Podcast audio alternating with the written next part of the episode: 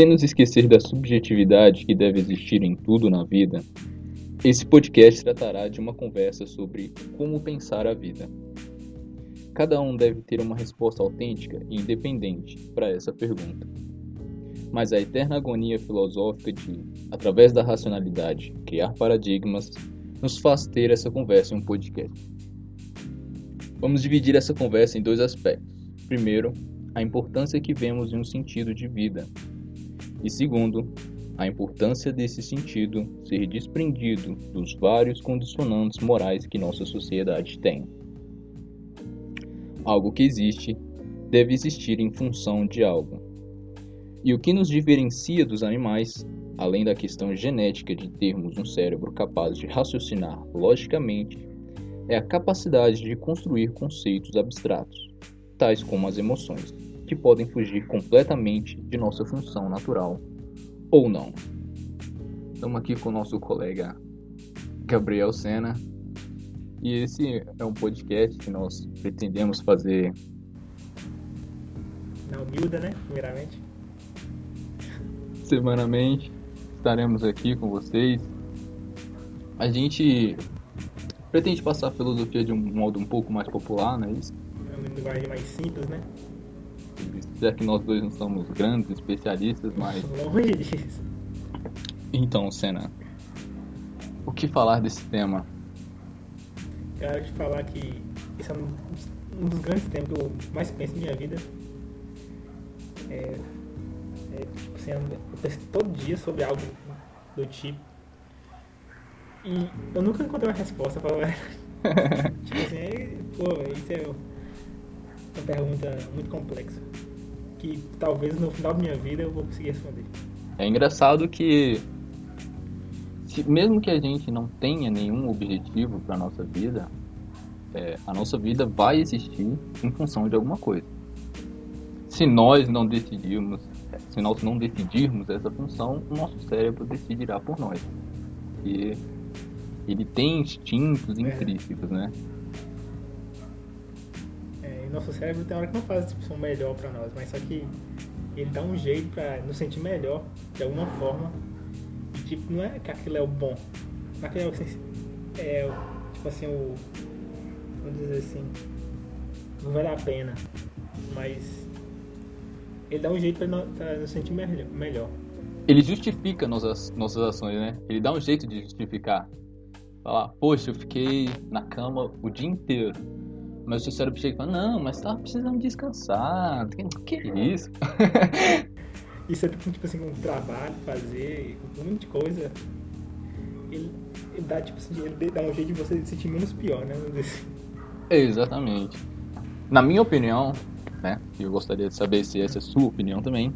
Viver baseado só em instintos é, é pobre de sentido porque justamente você estará se ausentando de dar sentido à sua vida.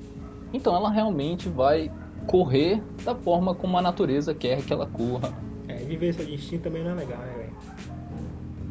Porque, tipo assim, é, é pra diferenciar nós dos, dos animais, né?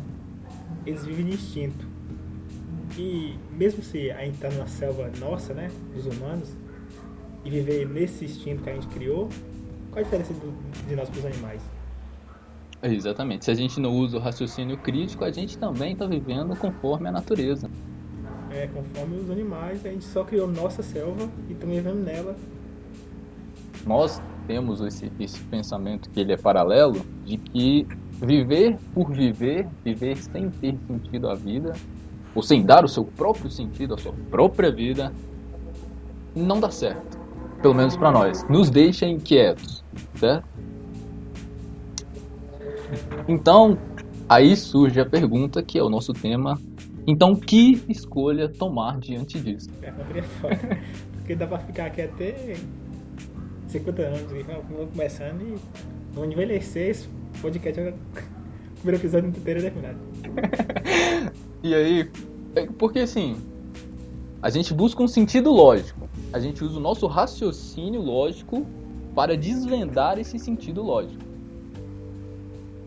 Só que, é, como que a minha lógica pode não ser a mesma da sua lógica, sendo que a lógica ela é objetiva em essência. Entendeu? Então, tipo assim, o ser humano tem a incrível capacidade de sequer respeitar a objetividade das coisas. Entendeu? Então, assim, existem milhares de respostas para uma vida digna. Tem parte de cada um, né? Parte de cada um. Mas primeiro você tem que, sair do, vamos dizer assim, do, do comum. Primeiramente. É, exatamente. Todo mundo acha do que ter uma casa, e uma família, tal, um carro, uma casa. Um sonho americano, né, vamos dizer assim. Que, querendo ou não, os Estados Unidos colocou. Agora tem que sair, aí tem que buscar uma resposta para sair disso. Pra você, o que é sair do, do comum? Então, é, eu busquei assim algo que não fosse só uma coisa que eu sentisse que deveria ser um objetivo de vida, mas uma coisa que fizesse sentido para mim. Então o que, que eu pensei? Bom, ok, nós somos da mesma espécie. Estamos todos aqui. E a, o grande responsável pela nossa personalidade é a cultura. Porque se você solta um ser humano desde o início da sua vida no meio de uma floresta e ele não tem contato com nenhum outro humano, ele não saberá se comunicar. E sem saber se comunicar, ele não saberá de todos os avanços culturais que nós tivemos, ele não saberá fazer contas matemáticas complexas, a não ser que ele invente o próprio sistema numeral, ele não saberá inúmeras coisas, ele será, em essência, um, um animal selvagem. Ok? A única diferença dele para um animal naquele sentido será que ele, ele será capaz de construir experiência ele, ser, ele pensará empiricamente. Ele chegará, ó, eu me machuquei ali. Eu não vou voltar ali 10 vezes. Entendeu? E animal não tem isso. Animal, se ele, se ele achar que ali é bom, ele vai e não se importa quantas vezes ele se machuque ali. Grande responsável pela nossa personalidade a nossa cultura. Então, para mim, uma vida que fosse digna, que fosse boa, deveria passar por uma contribuição minha à cultura que me fez. E que a minha contribuição fizesse a cultura ser menos perversa do que ela é, entendeu? Mas de muitos faz a diferença. Eu também penso mais ou menos igual, assim. Mas em, em vez de focar assim, acrescentar, acrescentar na cultura, mas na sociedade em geral as pessoas e elas lembrarem de mim como, ah, esse cara fez algo bom. Entendeu? Mesmo que seja algo extremamente difícil, você fazer algo que o povo lembrar de você por um bom tempo. Porque pra mim, a vida, colocar sentido na vida é você é, criar uma memória das pessoas. Porque já que a, a vida é um caos inegável, você criar um uma memória sua para o tempo não destruir. Assim como você deu o exemplo aí de acrescentar na cultura, o tempo também não, também não vai destruir, as pessoas vão lembrar da sua contribuição. Para mim, esse é o, a, a, assim, um dos poucos respostas que eu achei. Fazer da sua vida algo extraordinário. Isso. Essa é a palavra mesmo sendo algo muito difícil, porque eu vou tentar, né? Por exemplo, se você fizer uma mudança no seu bairro, vamos supor que você funda uma escola no seu bairro. E ela é gratuita e ela ajuda muitas famílias. Por mais que você seja lembrado ali no seu bairro, você já fez a diferença na vida de muitas pessoas. É interessante porque todo mundo tem esse. Eu creio que seja uma agonia de todo mundo um sonho de todo mundo, que o discurso delas, que a ideia delas chegue nos ambientes antes que elas até. Tipo assim, que você chegue e todo mundo olhe para você e saiba é, nas coisas que você pensa e te admire por aquilo. Ou que tenha críticas, mas esteja aberto, queira conversar com você sobre aquilo. Que todo mundo olhe para você e já reconheça os seus discursos, as suas obras, tudo em você, tudo na sua imagem. Esse é o desejo, pelo menos eu suspeito que seja um desejo de muita gente, de todo mundo. Porque, tipo assim, você é a aparência. O que está dentro de você é você de verdade. Então, se, a, se o que está dentro de você está à frente das suas aparências, então você é muito realizado, porque você não precisa fingir ser ninguém que você não é, entendeu? Acha que todo mundo, tipo assim, que vive essa, esse sonho americano que a gente colocou aí, que todo mundo, todo ser humano tem um inconsciente, que sabe que a vida é um caos, que não tem sentido algum, inconsciente que tem o mesmo objetivo que nós, colocar seu nome no tempo, mesmo não tendo esse objetivo, nem pensado a respeito, mas inconscientemente eu acho que essas pessoas, elas. Elas buscam fama. Elas não se importam se a fama delas vai, vai tipo assim, ultrapassar a vida delas. Elas querem. Elas querem dizer algo ao invés de ter algo para dizer. Nós somos um grande amontoado de discursos, correto? São discursos que a gente aprende dos nossos pais, da igreja, das mídias, enfim. É... E qual que é a nossa? A gente se expressa por discurso também. Quando você dá uma opinião, quando você conversa com alguém, você está discursando sobre quem você é. Eu me relaciono com a ideia que eu tenho de você, mas quando eu te escuto, quando eu te escuto, eu absorvo os discursos que você tem para mim e ajusto a minha ideia de você com quem você realmente é. Então, esse desejo de que as suas ideias cheguem primeiro que você é tipo assim, é o fim da agonia das pessoas não conhecerem os seus discursos, não conhecerem o mais íntimo de você.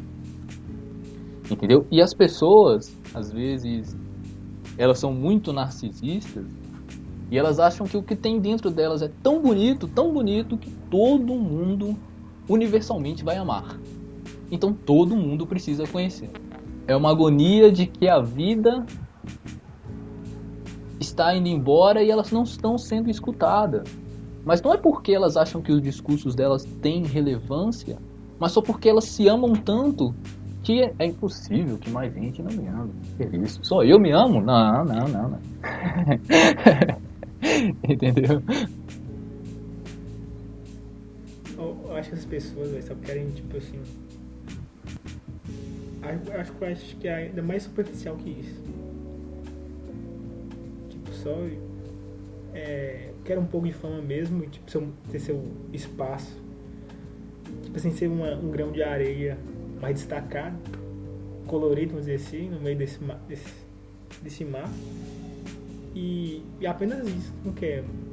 Não importa se a pessoa vai amar ou não. Só quer seu, seu destaque nesse mundão. Então, eu só achei importante acrescentar um pensamento nesse momento, que é a diferença entre importância e fama. Quando você busca fama, você quer que as pessoas reverberem seus discursos, sem pensar muito sobre o conteúdo deles. O importante não será os efeitos dos seus discursos, mas somente que uma grande quantidade de pessoas falem sobre ele, falem sobre o seu nome e que isso de algum jeito transmita a sua imagem e a sensação de que de importância ou de superioridade em relação à sua imagem que é conhecida e de outras pessoas que não são, né? Outras imagens que não são. Já quando você busca importância, conteúdo é essencial, porque basicamente você se preocupará é, quando busca ser importante na vida de outras pessoas, que o conteúdo de seus discursos sejam sempre impactantes, sejam sempre causem sempre emoções transformadoras, você acha que são as pessoas desesperançosas da vida? Do significado, de qualquer significado? É, acho que são bem nihilistas, né? Então, Acho que sim, velho. Acho que eu não estão mais interessados mais que isso. É, é isso que o Nietzsche fala, né? Que, por exemplo, os nihilistas, eles sempre negam um aspecto da vida para facilitar a experiência. Eles sempre vão negar todo um aspecto da vida para não ter que lidar com os opostos, né?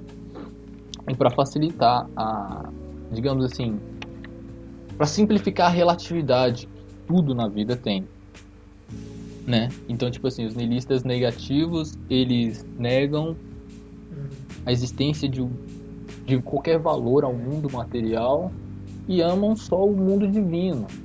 Não, é o mundo divino que é bom. Não precisa ser a gente é bom aqui por burocracia. É o mundo divino que a gente vai curtir pra caralho. Cada espécie, a não ser a última, que é quando você transcende os valores, negando tudo, né? Todo mundo nega algo da vida, né? Seja por, por ser doloroso, seja por, por não saber lidar com aquilo. Não só aspectos da vida, como tem experiências, memórias muito específicas nossas que a gente nega também, porque são traumáticas. É o tipo de vida, é o tipo de opção que você tem quando você anula o seu pensamento crítico. Você vai negando traumas, você vai negando experiências ruins, você vai guardando tudo dentro de você, você vai se sentindo cada vez mais agoniado por ninguém te conhecer de verdade, e aí você nega até sua própria individualidade e fala: Não, eu sou só mais uma pessoa nesse mundo, eu tô aqui de passagem, eu vou só ter um filho, ter um carrinho e tá tudo massa. O meu filho faz por mim o que eu não consegui fazer. E talvez isso pra frente pode deixar, tipo assim, mal, né? Então, uma péssima relação com o filho ou a filha. É, é. E, e eu acho que, por exemplo, essa onda nova política ela vem muito daí. Vem muito de uma frustração de geração que essa geração ela viveu 64 e viveu o, o fim da ditadura, né? E digamos assim, o, o marco seria a Constituição de 88. Só que o retorno da democracia ele não foi tão revolucionário quanto eles achavam que seria. Eles se sentiram traídos por determinado político. Ah, e o país não, não virou a, a primeira potência do mundo como, como prometiam. Então, eles viveram duas revoluções. A segunda eles encaram como fracassada. Então eles têm um apego emocional tão grande à primeira revolução, revolução entre aspas, que eles participaram, que foi 64, que eles querem trazer isso à tona. Entendeu? Que eles querem reviver aquele momento. Quer forjar uma revolução, né? Vamos dizer assim. Quer forjar um sentimento revolucionário. Totalmente desnecessário, né? Não precisa é exatamente. É só fazer funcionar. Aí você fala, não, como que, como que eu vivi duas revoluções e não consegui fazer sequer uma dar certo? Que que é isso? Não, vamos voltar. Vamos voltar, vamos fazer de novo. Porque eu vou conseguir dessa vez. é complicado. É, a gente nem tá no tema mais. Não, é, eu já perdi aqui já. Mas... A importância, eu acho que ficou claro a importância de termos sentido na vida. A gente já falou, tranquilo. Vamos passar para o segundo aspecto então. É, o segundo aspecto é por que, que esse sentido, é, por que, que é importante esse sentido ser desprendido dos vários condicionantes morais que nossa sociedade tem. Digo assim, é, por exemplo, condicionantes morais seriam, como eu disse antes, a igreja, é, as mídias, até mesmo essa cultura de fama na internet. Por que, que é importante você não levar nada disso em consideração quando você é, vai decidir o que quer? Atrapalha, né? Atrapalha você sair do comum com o moral que o comum é, criou para prender naquilo, ser anti, como diz Nietzsche, precisa ser antimoral. E essas coisas, elas, elas é, principalmente assim, o Estado, a igreja, política, é, enfim, grandes meios de comunicação, eles ainda bebem muito de uma fonte que é a dependência que as pessoas têm dessas coisas. Essas coisas realmente elas te prendem muito forte. E quando você tira, quando assim, você tira um, uma parte desse, desse, desses, desses morais, você, já, você começa a ter um horizonte de uma vida assim mais digna, né? Vamos dizer assim. E, e acaba desesperando esses, esses grupos que, vamos dizer assim, que comandam a moral. Por isso que eles tentam reforçar sempre, reforçam sempre. Principalmente a igreja, né? Eles reforçam o máximo que puder e odeiam revoluções, com certeza. É, pessoalmente, o que me afastou da igreja foi eu perceber que quando a Bíblia diz não se pode ter ídolos além de Deus, ela já condenou 70% dos religiosos. Por quê? Quantas pessoas eu vejo enxergarem Deus na própria Bíblia? Não foi Deus que escreveu, foram os homens que escreveram. Admitindo a possibilidade de que Deus falou com aquelas pessoas realmente, ele falou num contexto muito específico. Não pode achar que Deus falaria para você a mesma coisa que ele falou para aquelas pessoas. A moral, tudo bem, pode ser a mesma. Agora ele não vai mandar você apedrejar ninguém. Entendeu? Ele não vai. Talvez aquela parte que são ensinamento, um contexto para mim, essas pessoas, o primeiro ídolo dessas pessoas é a própria Bíblia. Então, tipo assim, quem segue muito a Bíblia, para mim, já está condenado automaticamente, igual os outros que não seguem nada, entendeu? E você falou de, de negar essas coisas, aí o, o, o Deleuze, ele faz uma divisão desse, dessas, nega, dessas fases de negação do niilismo do Nietzsche, né? Ele fala que o primeiro é o niilismo negativo, que é o niilismo platônico, que você conhece bem, que é aquele que fala, não, isso aqui não presta, o que está aqui são sombras, o que vale mesmo é o que está no mundo divino, que a gente não consegue acessar. Né? Esse é seria a primeira negação, seria a primeira vida em negação, a negação do mundo material. Aí depois, se você nega a religião, você entra no niilismo reativo. E o que acontece no, no niilismo reativo? Que eu acho que é o que muita gente vive hoje, inclusive essas pessoas no Instagram, por exemplo. É a crença de que se Deus está morto, nós somos os nossos deuses. Nós somos os criadores da verdade. Nós criamos outros deuses, né? A mídia, o dinheiro, pode ser outros deuses. Neil Gaiman escreveu bem isso. Os deuses americanos. Foi mais ou menos isso aí. Os, os deuses, tipo assim, tiraram. Como as crenças dos outros deuses acabaram, eles ficaram fracos. Aí, no mundo que ele criou, é, nasceram outros deuses, que é o dinheiro, a mídia. Depois vem o niilismo passivo, que é aquela em que você percebe que você é um completo ignorante e você não pode se tratar com tamanha virtude porque você não é tão virtuoso, ninguém é tão virtuoso assim no mundo e você começa a não ter força de vontade alguma. É quando você realmente perde as esperanças, quando você fala o mundo tá aí porque tá e não tem sentido nenhum. A gente vive por viver, morre porque tem que morrer, e é isso. É o ápice da depressão mesmo. E aí, por fim, onde a gente quer chegar, que é o niilismo ativo, que é a negação da negação. Então você nega em si todos os fatores de negação que você é. tinha e você abre espaço para relatividade de todas as coisas de todos os sentidos como você não se prendesse mais a nada que não fosse a sua individualidade. Você nega a sua negação ao mundo material e passa a dar importância para ele. Você nega a sua negação da morte de Deus e aprende que ele simplesmente tem um papel que pode não ser importante para você, mas pode ser importante para outras pessoas. Então, tipo assim, você nega olhar a vida como um cubo de um lado só, negando os outros espaços. Você passa a aprender que existem formas de manipular a verdade e que a sua verdade é sua e ninguém pode tirar ela. E é por isso que é importante a gente não se prender às coisas, porque assim, verdade é uma coisa individual. Se a gente compra sentido de outros lugares, a gente não está sendo realmente a gente.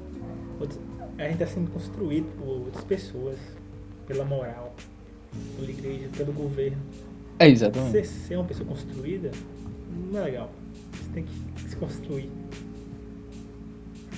Eu acho que assim, viver pela natureza, pelos ditados dos, dos, do, dos seus instintos e viver pelas ideias de outras pessoas ou pela, pelos ditados sociais, pelas condicionantes morais da sociedade, no fim é a mesma coisa. No fim eles criam essa mesma agonia de que é, que vida eu estou vivendo se não uma vida que já foi vivida milhares de vezes por outras pessoas? Essa pergunta é extremamente complexa. Acho que é mais complexa que pode poder escolhido o ser humano poder pensar.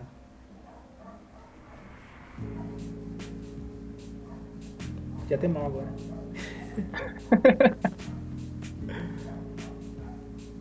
Mas é assim, a gente já começa com o pé na porta já. ah, Nosso querido colega Gabriel Sena. Dê sua opinião nesse tema tão complicado, tão difícil. A gente tem que colocar um sentido na vida.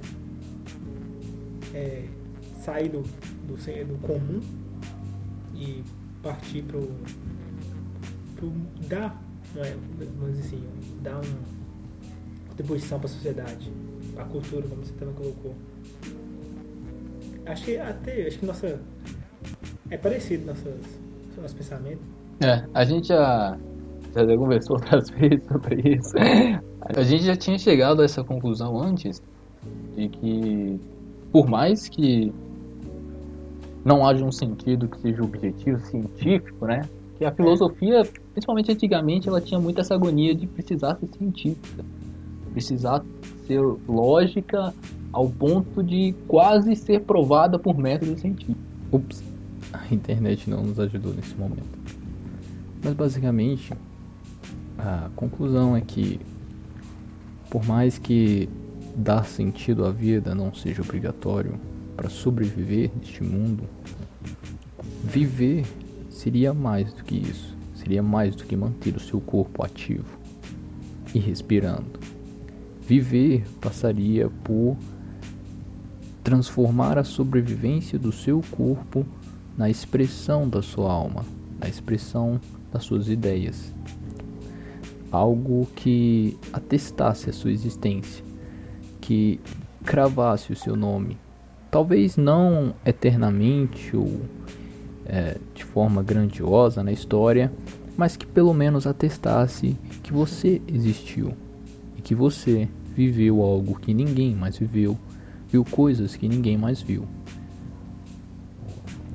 E para viver, para ser uma expressão singular de vida, você tem que ter um sentido singular. Você tem que ter uma finalidade. Você tem que ter um caminho singular. Definir esse caminho que não seja comum parte por um raciocínio crítico e por um raciocínio que seja também inovador. Se você viver por instintos ou pelo comum, você não será uma expressão singular de si ou de, de uma forma geral de uma vida humana. Então vamos nos despedir do episódio dessa semana. Aí, valeu. O episódio piloto, né? O famoso episódio piloto. É, exatamente. O episódio o episódio do podcast que nem tem nome ainda, mas tudo bem. vai seguindo, vai improvisando, tá tudo de boa. Improvisar fica tudo gostoso, tem como não. é isso, então. Hã? Um gostinho especial pra dar improvisar. É, exatamente. Então, obrigado pela audiência, pela, pela paciência. Por... Principalmente pela paciência. Se você entendeu alguma coisa que a gente É. comente, por favor. Então é isso.